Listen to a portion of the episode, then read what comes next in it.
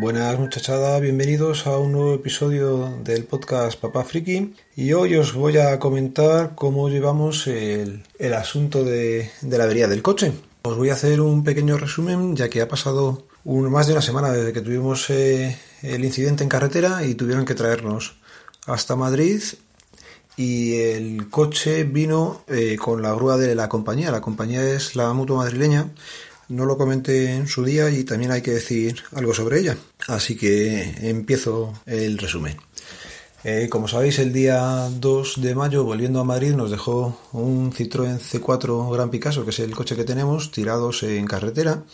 Es un vehículo bastante nuevo, tiene menos de 4 años, que los haría ahora en, en junio, y el que ya no está en garantía. La Garantía eran los dos primeros años, la idea era haberlo ampliado dos años más, pero cuando hice la revisión del segundo año, ya cumplido, me comentaron en la casa que lo teníamos que haber hecho antes de que se cumpliera eh, este segundo año, así que me quedé sin garantía. Pero bueno, eh, sobre la compañía comentar que nos trajeron hasta Madrid eh, en un vehículo de siete plazas, con lo cual íbamos nosotros cinco más el conductor y conseguimos meter las maletas y no dejar nada ni de valor ni de comida en el coche para que no ocurriera nada y la verdad es que en ese aspecto no ha habido problema, todo lo que estaba dentro del coche ha, ha llegado.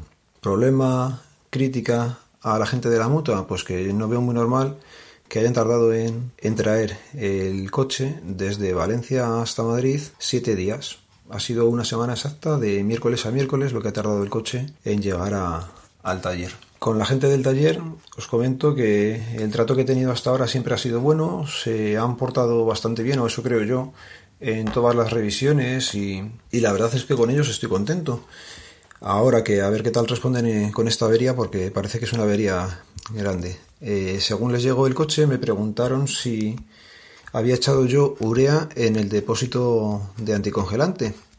A lo que les contesté que no, lógicamente. Y es más, es que no he comprado ni anticongelante eh, para este vehículo ni urea. No me he preocupado puesto que es un coche nuevo y los mantenimientos en la casa los hago regularmente.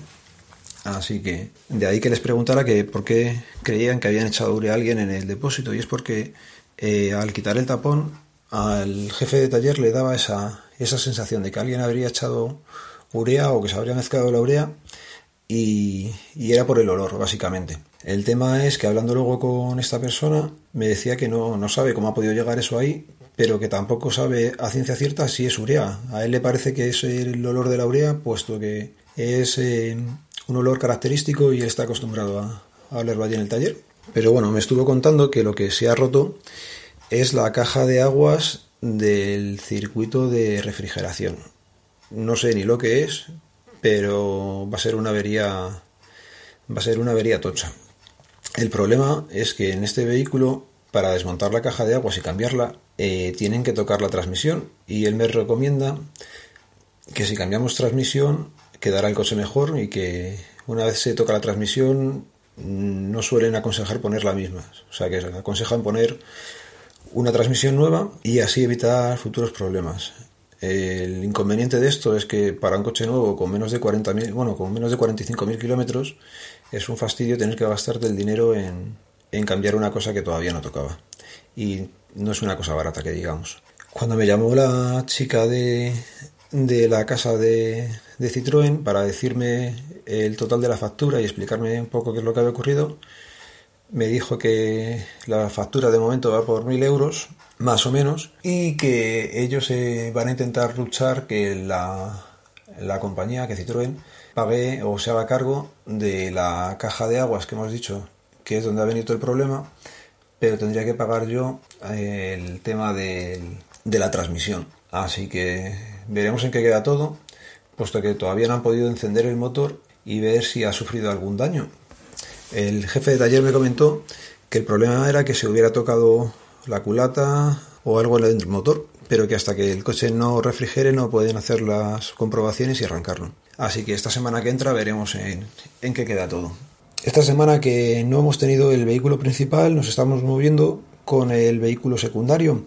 Es un Córdoba que tiene casi ya 18 años y en el que entrar cinco personas con nuestros bártulos se hace un poco complicado como no había otro remedio, nos hemos tenido que estar moviendo con él durante estos días.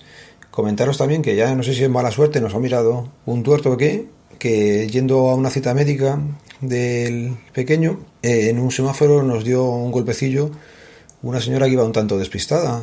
Eh, frenó contra nosotros. Era a muy baja velocidad y la mujer es que ni se enteró. Me bajé del vehículo y ella no sabía ni por qué me estaba bajando yo. Cuando se bajó le indiqué que nos había dado un golpe y la mujer, sorprendida, eh, vio que efectivamente que su coche estaba contra el mío y lo gracioso es que me pregunta si, si le habíamos hecho, o sea, si le había hecho algo al coche.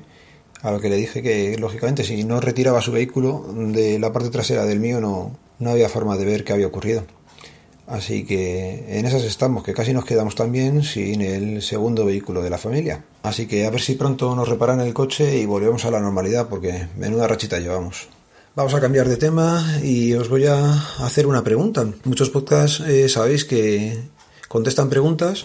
Yo en este, si queréis hacer alguna pregunta, por mí no hay inconveniente, pero creo que voy a ser yo más el que os pregunta a vosotros. La primera pregunta que quería haceros a la audiencia es si sabéis cómo se le puede dictar a Google para que tenga en cuenta los signos de puntuación. Me fastidia contestar un WhatsApp de vez en cuando eh, y al hacerlo por voz que no te ponga las comas o los puntos. Yo en el dictado le digo coma y el jodido escribe, escribe coma o le digo punto y aparte y me pone punto y aparte. Así que ahí queda la duda, a ver si sois capaces alguno de, de explicarme cómo se puede hacer. Otra cosa que os voy a comentar es que durante esta semana he estado intentando meter dockers dentro de la Raspberry Pi.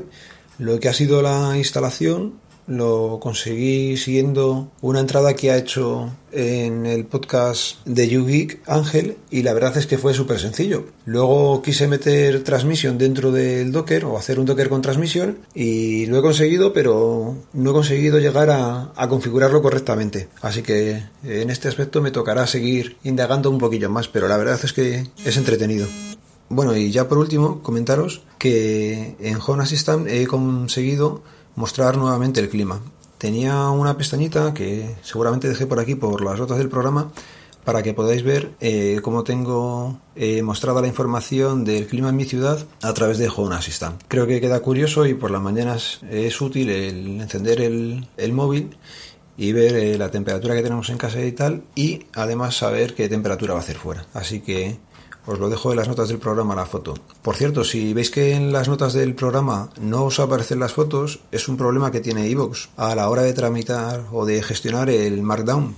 Si vais a la página web del, del podcast, allí sí que se ven los posts y dentro de los posts se ven bien las, las fotografías. Y creo que lo voy a ir dejando por aquí. Así que ya sabéis, los métodos de contacto están en, en las notas también. Un saludo, nos vemos, nos leemos, nos escuchamos. Hasta luego.